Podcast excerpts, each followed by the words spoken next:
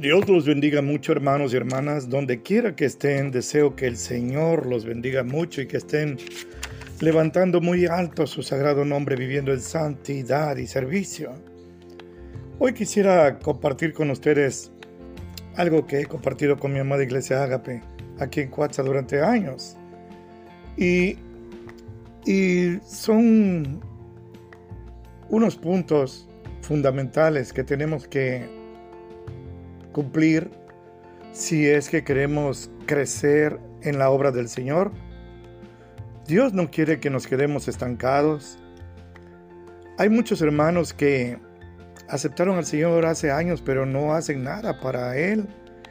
Y usted habla con ellos y pues, siguen siendo bebés espiritualmente hablando. No conocen Biblia, no conocen doctrina, sí conocen cantos, la vida personal de los grandes cantantes rockeros cristianos que hay ahora, cristianos entre comillas, claro. Las grabaciones de ellos, los libros de los predicadores ungidos, entre comillas, pero de la Biblia conocen muy, muy poco. Están en un verdadero raquitismo espiritual, una desnutrición espiritual terrible.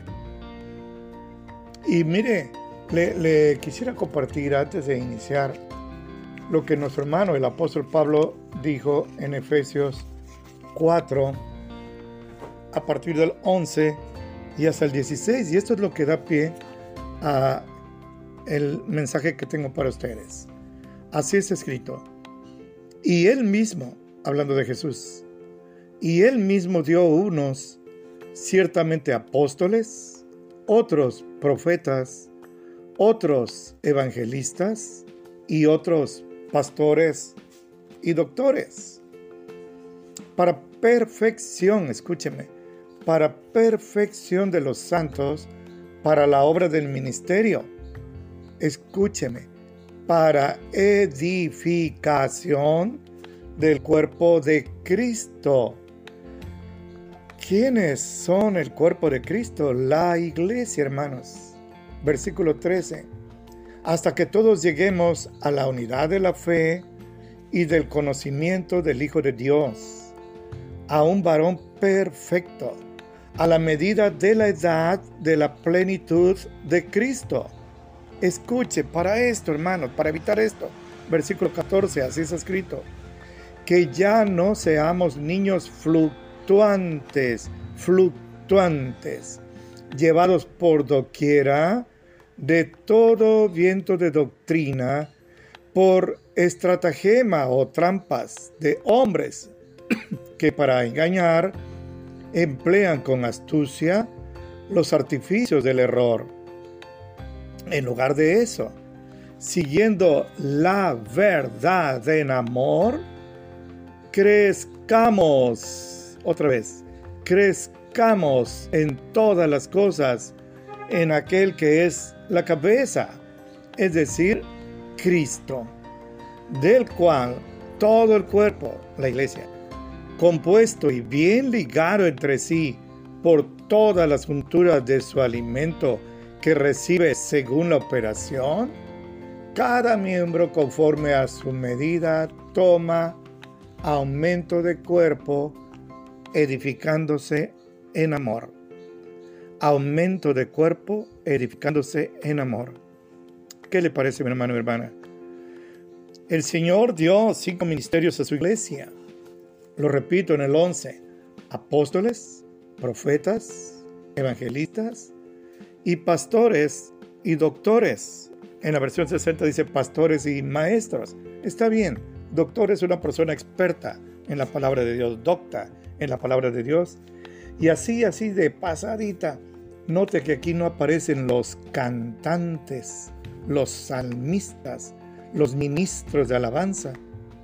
Y tampoco, por supuesto, aparecen los sacerdotes. Nuestro sumo sacerdote con el cual terminó todo sacerdocio es nuestro Señor Jesucristo, como está escrito en la carta a los hebreos. Así que mire, voy a recurrir a, a la poesía. Porque en poesía hay una manera de hacer poemas que se llama acrósticos. Los acrósticos seguramente usted ha leído alguno son poemas en los cuales la primera letra de cada renglón leída verticalmente forman una palabra distinta. Eso es un acróstico. Y yo quisiera tomar un acróstico bíblico, escritural, para compartirle, este va a ser mi tema, cinco pasos infalibles para nuestro crecimiento espiritual. Repito, cinco pasos infalibles para nuestro crecimiento espiritual.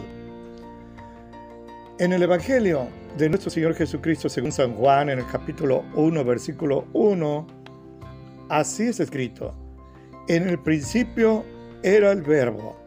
Tiene B chica pero mayúscula. Se refiere a Jesucristo. Y el verbo era con Dios y el verbo era Dios. Ese verbo es Jesucristo porque en el 14 así está escrito. Aquel verbo fue hecho carne. ¿Quién? Pues Jesucristo, hermanos. Y habitó entre nosotros y vimos su gloria. Gloria como del unigénito del Padre, lleno de gracia y de verdad. La palabra verbo viene del griego logos, que significa palabra o estudio, mm, biología, el estudio de la vida. Bueno, pero para los cristianos en el contexto teológico, la, la palabra logos se refiere a nuestro Señor Jesucristo. Y ahí está mi acróstico. Voy a compartir con usted cinco puntos doctrinales para nuestro infalible crecimiento espiritual que, leídos verticalmente, formarán en un acróstico precioso la palabra logos. ¿Me acompañan pues hermanos? Tomen su Biblia, su hojita, su lapicero, su cafecito, se vale, y vamos a tomar unos 25 30 minutos. ¿Le parece bien? ¿Le parece bien? O, si es poco, pues lo aumentamos un poquito. Dios dirá. Mire, la palabra logos empieza con una L. Esa L de logos se refiere a la lectura de la Biblia. Lectura de la Biblia, mi hermano y hermana. No lectura de novelitas, no lectura de periódicos, no lectura de libros de estos supuestos grandes ungidos. No, no, no, no, no. La palabra de Dios que es eterna, aunque el cielo y la tierra pasen, no va a pasar. La L, si usted quiere crecer espiritualmente y no quedarse estancado o lo peor, retroceder, tiene usted que leer mucha Biblia, mi hermano. Y esto no es un consejo de Jesús, sino es una orden. En Juan 5:39, él dijo así, escudriñen las escrituras, tiene E mayúscula, es la Biblia, porque a ustedes les parece que en ellas tienen la vida eterna y ellas son las que dan testimonio de mí. Mi hermano y hermana, si usted quiere de verdad crecer espiritualmente, deberá leer diariamente, constantemente, concentradamente, deleitosamente la Biblia. La L de Logos es lectura bíblica. Y aquí nuestro Señor Jesucristo nos ordena escudriñar. Y este verbo raro que casi no usamos significa mm, estudiar con mucho cuidado, no a la ligera, no así por encimita, sino concentrarse en la lectura de la palabra de Dios. Usted debe estar bien concentrado sin que nada lo distraiga de la lectura de la Biblia diariamente, porque ellas son las que dan testimonio fiel de lo que es el Señor Jesucristo, no las caricaturas absurdas y a veces blasfemas que nos presentan en el cine y en las novelas, Código da Vinci y esas eh, suciedades espiritualmente hablando. La Biblia.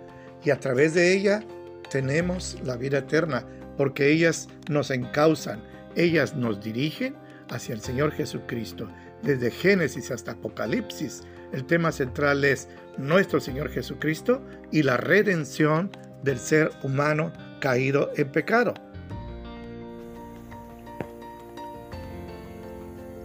Mire que, por regla general, la iglesia, los hermanos y hermanas, leen muy poca Biblia. Repito, sí están al tanto de los éxitos musicales de los cantantes cristianos y sus libros, y, eso, pero de, las doctrinas fundamentales de la Biblia eh, son ignorantes. Y estoy hablando por regla general. Claro, hay honrosas excepciones. Yo quisiera que ustedes fueran de estas honrosas excepciones. Fíjense que esto es tan lamentable y tan peligroso que el profeta Oseas en su capítulo 4, 6 dice que el pueblo de Israel sería talado, es decir, llevado como esclavo porque le faltó conocimiento. No escudriñaban las escrituras, hablaban proféticamente de que si no se arrepentían de sus pecados, especialmente la idolatría, iba a venir Nabucodonosor por Babilonia y Tiglat-Pileser por Asiria y se los iba a llevar 70 años como esclavos, fíjense, y esa cautividad está profetizada en la Biblia. Jeremías 25, por ejemplo, lo dice, pero son muchos los capítulos, los pasajes donde Dios les advierte y ellos lo ignoraron, vivieron en sus deleites, en sus placeres y en sus pecados, y por eso fueron talados. Nuestro hermano, el apóstol Pablo, en, en Romanos 10, 17, dice que la fe, escucha y guarda en su corazón, la fe viene por oír la palabra de Dios si usted oye palabra de Dios, si usted lee palabra de Dios, porque esta L es de lectura bíblica. Mire, si usted lee la Biblia, sin que usted se dé cuenta, va a ir aumentando su fe. ¿Qué le parece? Ni, ni se da uno cuenta. No es que se pone usted ahí en una posición extraña y dobla las piernas y pone la mente en blanco y cruza los brazos y empieza a repetir palabras para que le venga fe. No, no, no, no. No hay ningún paso mágico ni secreto para tener fe. Aquí Dios lo revela por oír la palabra de Dios. Nuestro Señor Jesucristo, la noche que fue traicionado por Judas, la última cena, la última Pascua, la primera Santa Cena, Él dijo, ya ustedes están limpios por la palabra que les he hablado. Miren, la palabra de Dios tiene en nosotros un efecto santificador, purificador porque toda, desde Génesis 1.1 a Apocalipsis 22.21, fue divinamente inspirada. Teofneustos, divinamente inspirada. Así que al oír la palabra de Dios y guardarla en nuestro corazón, pues somos ya limpiados por Él. En el 17.3 de esa misma noche, mm, de la última Pascua, primera Santa Cena, el Señor Jesucristo orando por usted y por mí, dice que oró levantando los ojos al cielo y dijo, Padre, santifícalos en tu verdad. Tu palabra es verdad. No se trata de andar haciendo milagros y tumbando gente y haciendo cosas ahí espectaculares. No, no, no. Se trata de ser santos, hermanos. La obediencia al Señor es fundamental porque sin santidad nadie verá al Señor, como está escrito en Hebreos 12, 14. Esto es lo que debemos de buscar Olvídese de tener poderes milagrosos, de hablar ciertas lenguas, de echar fuera demonios. No, no, no. Viva en santidad. ¿Y cómo va a saber usted cuál es la voluntad de Dios? ¿Qué es lo que Dios quiere de usted? Pues leyendo la Biblia. El Salmo 119, que es el más largo de todos y el capítulo más largo de la Biblia, está dedicado todo a exaltar la bendición de estudiar, de escudriñar, de meditar, en la palabra de Dios. En el versículo 9 y 11, que son clásicos, ¿con qué limpiará el joven su camino? Ahí dice, con guardar tu palabra. Fíjese, con eso se limpia el camino, se aparta uno del mal. El 11, en mi corazón he guardado tus dichos para no pecar contra ti. En los Salmos eh, ahí mismo en los versículos 103 y 105 dice que más dulce que la miel a su paladar es la palabra de Dios. Fíjese qué comparación tan hermosa. Más dulce que la miel a mi paladar es tu palabra. Qué hermoso es esto. A algunos le parecerá fanático, pero esto es lo que Dios quiere. El 105 que todos conocemos desde que nos convertimos. Lámpara es a mis pies tu palabra y lumbrera a mi camino. Y sabe que mi hermano, lea su Biblia, lea, si quiere de verdad crecer espiritualmente, lea su Biblia. Y lo urjo, lo apuro, porque hay mucha gente que por algún accidente, alguna enfermedad, no sé, glaucoma, no sé, un golpe en la cabeza, pierde la vista y entonces querrán leer, ya no se podrá, a menos que sea en sistema Braille. Pero no, no, ahora que usted puede ver y usted no es analfabeto, usted sabe leer. Además tenemos Biblia en español a nuestro alcance, a buen precio, precio accesible. Tenemos libertad en el país de leer Biblias, fíjese. Así que hágalo ahora. No quiero ser agorero, pero mire, en Amós, el profeta Amós 8, a partir del 11, dice así y así está escrito. He aquí, vienen días, dice el Señor Jehová, en los cuales enviaré hambre a la tierra. No hambre de pan ni sed de agua, escucha hermano y hermana, sino de oír palabras de Jehová.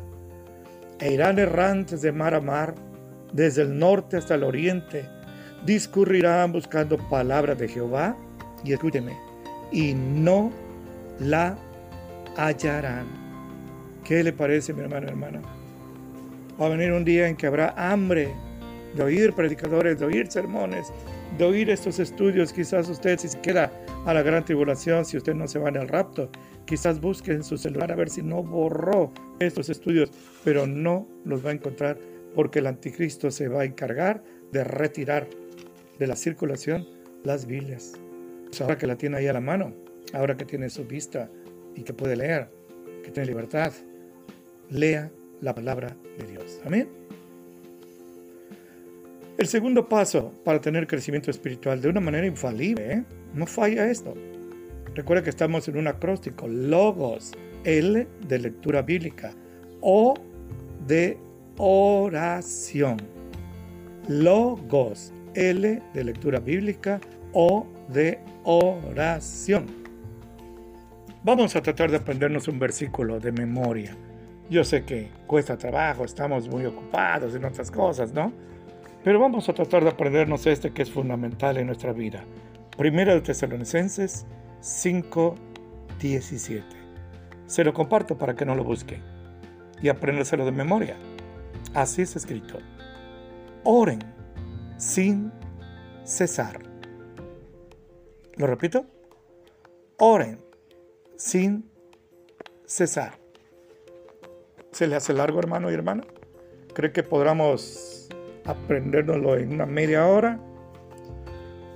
Bueno, pues esta es la voluntad de Dios a través de nuestro hermano el apóstol Pablo. El Señor dice que estemos orando sin cesar. Esto quiere decir sin parar en todo momento. Si está usted trabajando, ore. Si está usted conduciendo un vehículo, ore. Claro, no cierre los ojos, pero ore. Si está usted cocinando, va a la escuela, está usted, qué sé yo, hasta acostado. O quizá va a ir usted a un quirófano. Está usted en una sala de espera en un hospital o una sala velatoria, ore, ore, ore siempre, sin cesar, hermano. No solo cuando vengan las necesidades, ore siempre. Los motivos son miles, tenemos miles de motivos por los cuales orar. Así que el Señor le dice, ore sin cesar. Y fíjese que para hablar de la oración, ese es un tema precioso. Se nos endulza la boca cuando hablamos de la oración, pero se han escrito bibliotecas enteras. Créame, bibliotecas enteras acerca de libros de la oración. Ríos de tinta se han vertido escribiendo acerca de este tema precioso. Pero yo le voy a decir algo sencillito. Los grandes hombres y mujeres que aparecen en la Biblia, los grandes hombres y mujeres que aparecen en estos 20 siglos en la iglesia y aún en el Antiguo Testamento, fueron hombres y mujeres de oración. No eran hombres y mujeres que estaban demasiado ocupados o demasiado cansados para leer las Biblias o los rollos de pergaminos que tenían. No eran gente que andaba mejor en sus deportes, sus diversiones, sus pasatiempos o sus chismes o sus pecados. Eran hombres y mujeres de oración. Y la oración, para decirlo así pronto, es como un gimnasio espiritual. Cristiano que ora, cristiana que ora, es fuerte contra las tentaciones y fuerte también contra las adversidades y pruebas que la vida nos presenta. Cristiano que ora, cristiana que ora. Eso está científicamente comprobado. Es un cristiano que vive en santidad, levantando muy alto el nombre sagrado de nuestro Señor Jesucristo. Déjeme compartirle unos textos acerca de la oración. Daniel el profeta, uno de los cuatro profetas mayores, llegó a, ser el segundo, fíjese, el segundo eh, en el reino del rey Darío. Y este hombre, claro, por su consagración a Dios, no porque fuera bonito, recibió una prohibición de invocar a Dios durante un mes. Él no hizo caso. Pero ¿sabe qué? No era una sugerencia. Había pena de muerte para el que desobedeciera al rey. Sin embargo, él no hizo caso.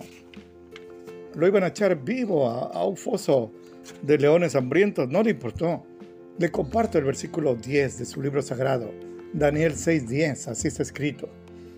Y Daniel, cuando supo que la escritura, un edicto, pena de muerte, estaba firmada, se metió en su casa y abiertas las ventanas de su cámara que estaban hacia Jerusalén, escúcheme hermano y hermana, se hincaba de rodillas tres veces al día, con las ventanas abiertas, y oraba, ahí está la oración, y confesaba delante de su Dios como lo solía hacer antes.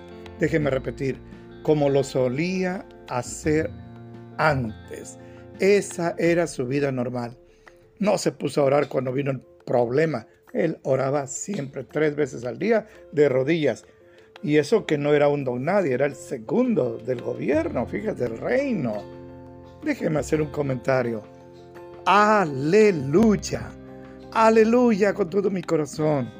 Porque el Señor, por su obediencia, por su fidelidad, lo libró de la boca de los leones lo sacaron vivo. En cambio, sus acusadores calumniosos ni habían, fueron tirados al foso, pero ni habían llegado al suelo y ya los leones los habían destrozado. ¿Sabe por qué?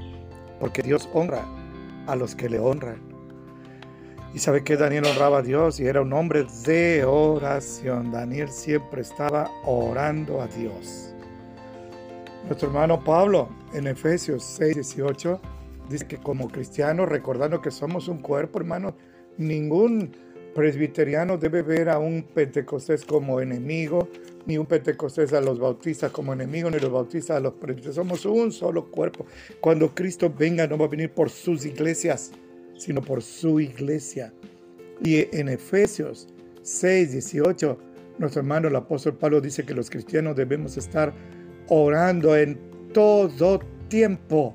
Orar sin cesar, recuerde orando en todo tiempo, con toda deprecación, con todo fervor y súplica en el Espíritu, velando en ello con toda instancia y suplicación por todos los santos. Eso quiere decir, mi hermano y hermana, que usted debe orar por mí y yo debo orar por usted. Eso quiere decir también que si usted se mantiene firme en el Señor y yo también, puede ser en mucho debido a que usted está orando por mí y que yo estoy orando por usted. Pero también que si usted cae, si yo caigo en tentación, puede ser también que usted no oró por mí o que yo no oré por usted. ¿Qué le parece? Mire usted, mire usted si no es importante. Orar, siempre orar sin cesar. La noche que Jesús fue traicionado y entregado por Judas ahí en Getsemaní, él estaba orando y sudaba sangre en su angustia. Pero ahí él oró así y nos enseña a orar porque sus discípulos más allegados, Pedro, Jacob y Juan, se durmieron. Dijo así, oren y velen para que no caigan en tentación. El espíritu está dispuesto, pero la carne es débil. Mi hermano y hermana, ore, ore, ore y vele, vigile, no baje la guardia, porque su espíritu está dispuesto y la palabra de Dios, pero su carne es débil tanto que se cansa como que es inclinada al pecado. Así que ahí tenemos, esa O es de oración. Volvamos al acróstico. La G de logos, la G es de gratitud. Gratitud. Un cristiano que en verdad es espiritualmente grande, es un cristiano que no es soberbio, sino que es agradecido con Dios. Mire, una de las cosas que yo más detesto es que disculpe, le estoy abriendo mi corazón, ¿eh? es que haya ingratitud en la gente. Y una de las cosas que más admiro es que la gente sea agradecida. Bueno, yo soy pecador, entonces imagínese Dios qué piensa de esto. En Colosenses 3:15, nuestro hermano el apóstol Pablo ruega al Señor que la paz de Dios gobierne en nuestros corazones, porque a ella somos llamados en un cuerpo, la iglesia, y sean agradecidos, sean agradecidos. No cree usted que me estoy inventando esto, no cree usted que estoy inventando el hilo negro. No, no, no, no, no. Estoy compartiéndole los principios que para un crecimiento espiritual firme, infalible, Dios dejó escritos hace dos mil años. En la primera de Tesalonicenses 5, versículo 18, así es escrito. Den gracias en todo, porque esta es la voluntad de Dios para con ustedes en Cristo Jesús. Hermano y hermana, debemos dar gracias a Dios en todo, dice aquí. Y me pregunta usted por qué. Pues mire, nada más piense las miles de bendiciones, y, créame que no exagero, ¿eh? miles de bendiciones diarias que inmerecida, pero puntualmente Dios nos da. ¿Y cree usted acaso, hermano y hermana, que las merece? Yo no sé quién sea usted, pero por lo que a mí respecta, yo no merezco ni la más pequeña, si le puedo llamar así, ni la más pequeña de las bendiciones de Dios, porque soy un pecador rebelde. Pero Él en su gracia infinita, inmerecidamente, me las concede día a día. ¿eh? Piense, por ejemplo, eh, eh, en sus ojos, en su corazón, en su salud, en su familia, en su techo, en su ropa, en su trabajo, en la paz que hay en su ciudad. Usted debe saber que el huracán Grace nos golpeó duro aquí en Veracruz y, hizo algo insólito, se metió hacia Puebla, hacia el interior del país. Qué terrible. ¿Cuándo en Puebla iban a pensar que se iba a, morir la gente por un huracán? No, ni, ni, ni estando borrachos pensarían eso. Pues sucedió, sucedió. Ya ni le platico la situación de Haití, les pegó el Grains, pero habían asesinado a su presidente y todavía vino un terremoto y están entregados a una idolatría terrible, están metidos en el satanismo. La situación en Venezuela es caótica. Me dicen que aquí en el norte de Veracruz el kilo de tortillas se está vendiendo a 50 pesos y ¿sabe qué? No hay, se lo arrebatan, ni discuten. La situación en Afganistán, la angustia que hay esa gente, al grado de colgarse de los trenes de aterrizaje del avión y ahí se caen los pobrecitos desdichados y no solo mueren físicamente, sino que se van al infierno porque están en una religión pagana, falsa. El único camino de salvación es Jesucristo y está dispuesto para los afganistanos, pero ellos no lo quieren, lo rechazan, lo desprecian. El tema de la gratitud también es profundo y a veces doloroso. Yo recuerdo que en cierta ocasión Jesús iba ahí por Samaria, caminando y le salieron al encuentro diez leprosos suplicándole que lo sanara. El Señor Jesucristo le dijo, vayan, muéstrense al sacerdote. Esto era pena de muerte, pero ellos tenían que obedecer a Jesús. Y lo hicieron, no entendían por qué, pero dice Lucas, el médico amado, que en el camino fueron sanando. Aleluya, aleluya. Se dieron cuenta y corrieron al sacerdote de ahí a festejar con su familia, a celebrar. Y solo uno, escúcheme bien, solo uno regresó y se arrodilló delante de Jesús y lo adoró a grandes gritos. Estaba extremadamente agradecido con su Salvador y su Sanador. Y ni siquiera era judío puro, era un samaritano. Jesús dijo, no fueron diez los sanados, solo tú regresaste, ¿dónde están nosotros? No sé, Señor, solo tú regresaste. Mi hermano y hermana, le hago una pregunta seria viéndolo a los ojos. ¿Usted a quién se parece? ¿A los nueve malagradecidos? ¿O ese uno el único que de rodillas le dio gracias al Señor. No olvide usted doblar sus rodillas y ser agradecido con el Señor. Bueno, ya vimos en el acróstico Logos la L de lectura bíblica, la O de oración, la G de gratitud. Y voy a ver con usted la O, logo, de obediencia. Santiago, el hermano de nuestro Señor Jesucristo, que es Jacobo, en su libro sagrado, capítulo 1, versículo 22, dijo que seamos hacedores de la palabra de Dios y no tan solo oidores, porque nos estaríamos engañando a nosotros mismos. En Romanos 2.13, nuestro hermano el apóstol Pablo, lleno del Espíritu Santo, dijo así, no son los oidores de la ley los que son justos para con Dios, sino los hacedores de la ley, los que serán justificados. ¿Qué le parece? Dios no quiere que oigamos, sino que obedezcamos. Mira, ahora en la pandemia, todo el mundo sabe que hay que usar cubrebocas, que hay que usar gel, que hay que mantenerse a la distancia y otras medidas, una careta, no sé tantas cosas, quedarse en casa. Pero la gente no hace caso, ya lo sabe, pero no hace caso. Y mire, en lugar de ir hacia atrás, la tercera ola y ya amenazan con la cuarta, ¿eh? nos está diezmando, está asolando nuestro amado país. Esto es algo que debemos de tener muy, muy, muy eh, en cuenta. Y, yo he hablado con muchos hermanos que están atrapados en el pecado, viven en desobediencia, pero dicen, pero pastor, no se preocupe porque yo todas las noches hago mi oración. ¿Qué le parece?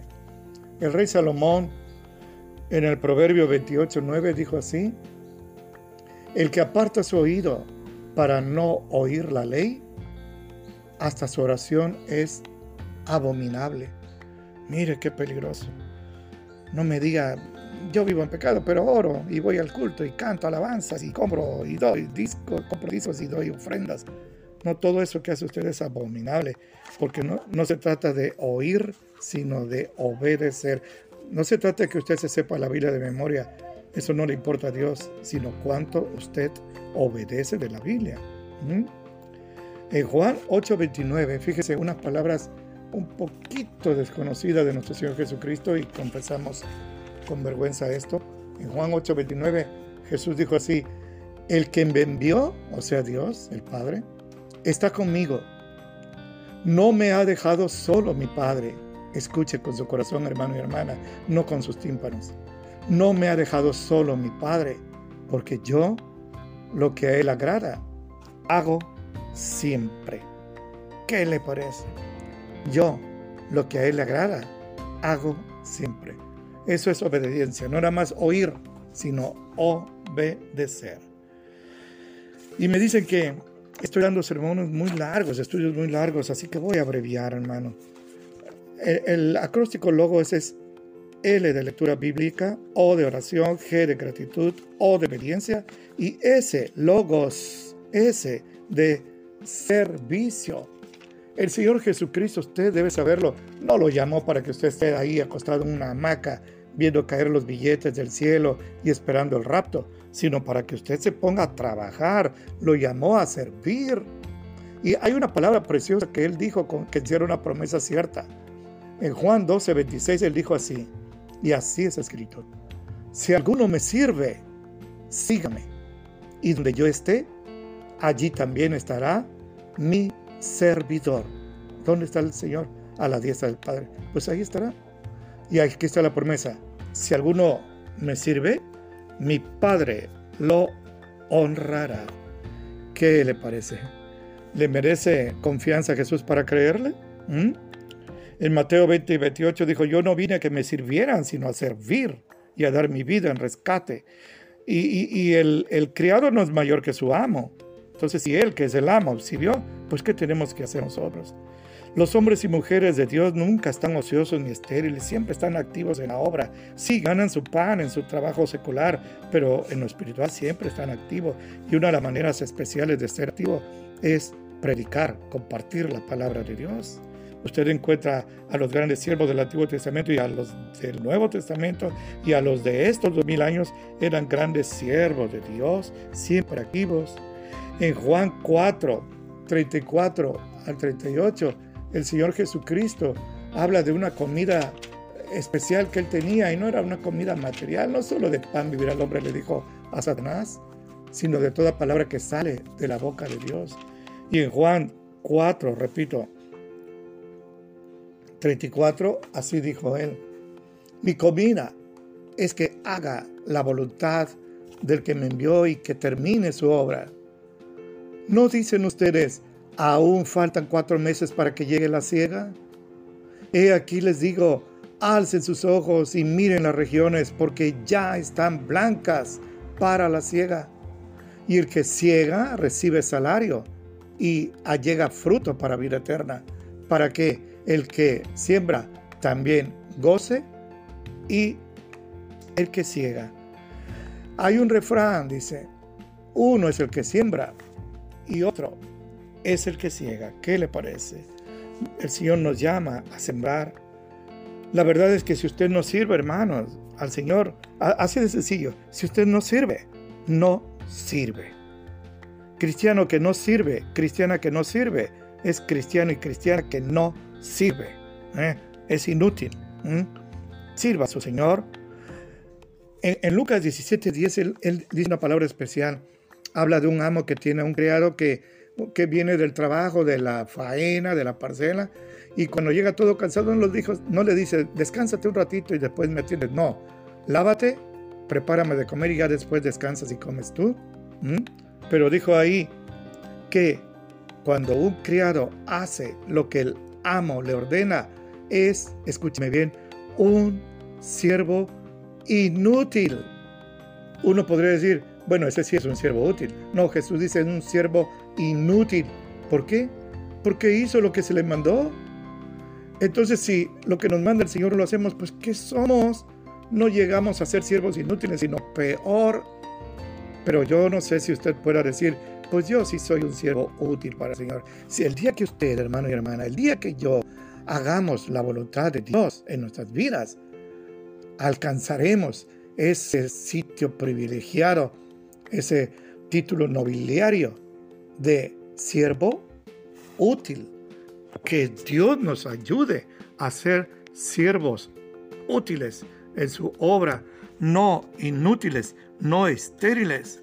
Es cierto, dice el Salmo 126, 5 y 6, que irán dando y llorando el que lleva la preciosa semilla, pero va a regresar con regocijo trayendo sus racimos. No se canse de sembrar, mi hermano. Aunque se burlen, aunque lo ataquen, aunque usted predique y la gente no escuche, usted haga su parte, que la, esa es la parte que a usted le corresponde, predicar, la conversión, la tiene que hacer el Señor a través de su Espíritu Santo, pero usted siempre la germinación la dará el Señor. En Filipenses 2.12 nuestro hermano el apóstol Pablo dice que nos ocupemos de nuestra salvación con temor y temblor. Estemos siempre ocupados en nuestra salvación. Es no para ser salvos, sino porque somos salvos. Servirle y vivir alejados del pecado y en santidad. En la segunda de Pedro 1, 8, 9, el apóstol de los judíos, pero es nuestro apóstol amado, dijo así, segunda de Pedro 1, 8, 9. Dice que si en nosotros hay estas cosas, el servicio a Dios, y abundan, no los dejarán estar ociosos ni estériles en el conocimiento de nuestro Señor Jesucristo. Mas, el que no tiene estas cosas es ciego y tiene la vista muy corta, habiendo olvidado la purificación de sus antiguos pecados. ¿Qué le parece? Si usted está activo, no es ocioso ni estéril y además está honrando al Señor. Pero si no es usted activo en la obra del Señor, sino que está ocioso y estéril, poniendo pretextos siempre para servir. Es usted un malagradecido porque se le está olvidando el precio que se pagó por usted para lograr la purificación de sus antiguos pecados. ¿Qué le parece, mi hermano y hermana? ¿Cree que exagero? ¿Cree usted que me extiendo demasiado? Pues yo creo que es muy poco lo que le he dicho porque se me queda mucho en el tintero y en la mente. Pero creo que con esto estoy cumpliendo lo que el Señor me encomienda con respecto a ustedes. Así que si el Señor algún día me pidiera cuenta de ustedes, hermanos, yo levantaría mis manos limpias porque estoy limpio de la sangre de ustedes. Si ustedes reciben reprensión o peor aún, si ustedes son condenados, el Señor no me va a echar la culpa a mí yo cumplí con ustedes. He hecho mi mejor esfuerzo, humilde, sencillo, pero aquí con todo el corazón lo he hecho. En Mateo 25, 21, nuestro Señor Jesucristo dijo así, bien, buen siervo fiel. Sobre poco has sido fiel, sobre mucho te pondré. Entra al gozo de tu Señor. ¿Qué le parece? Va a venir el día en que el Señor nos reciba en la puerta del hogar celestial y nos diga a usted, a usted, a usted, a usted y a mí. Ese es mi deseo, ese es mi anhelo. Esas palabras. Bien, buen siervo fiel. Sobre poco fuiste fiel, sobre mucho te pondré. Entra al gozo de tu Señor. Qué precioso va a ser esto. Yo sé que nos falta mucho todavía para ser lo que el Señor espera de nosotros, pero por la gracia yo puedo decir algo, mire, me falta mucho para ser lo que el Señor quiere de mí, pero por su gracia infinita ya no soy aquel que Él me encontró en el Lodazal hace 42 años, en el 79. Algo el Señor ha hecho en mí. Y en Filipenses 1.6 dice, aquel que empezó en ustedes la buena obra, la perfeccionará para el día de Jesucristo. Dios, mi hermano y hermana, no deja nada a medias. La obra que empezó en usted la va a culminar para el día del rapto o para cuando Él lo llame a su presencia por medio de la muerte.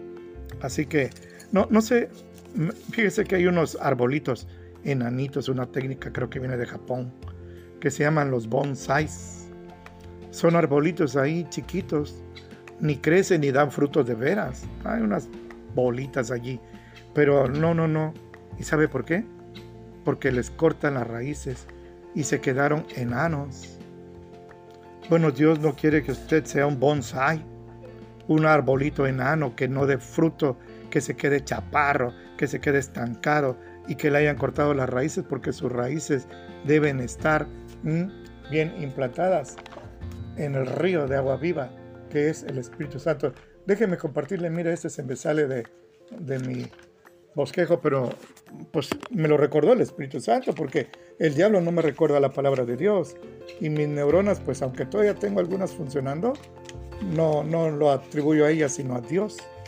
Me acuerdo de ese texto, fíjese qué precioso, se lo comparto con el corazón.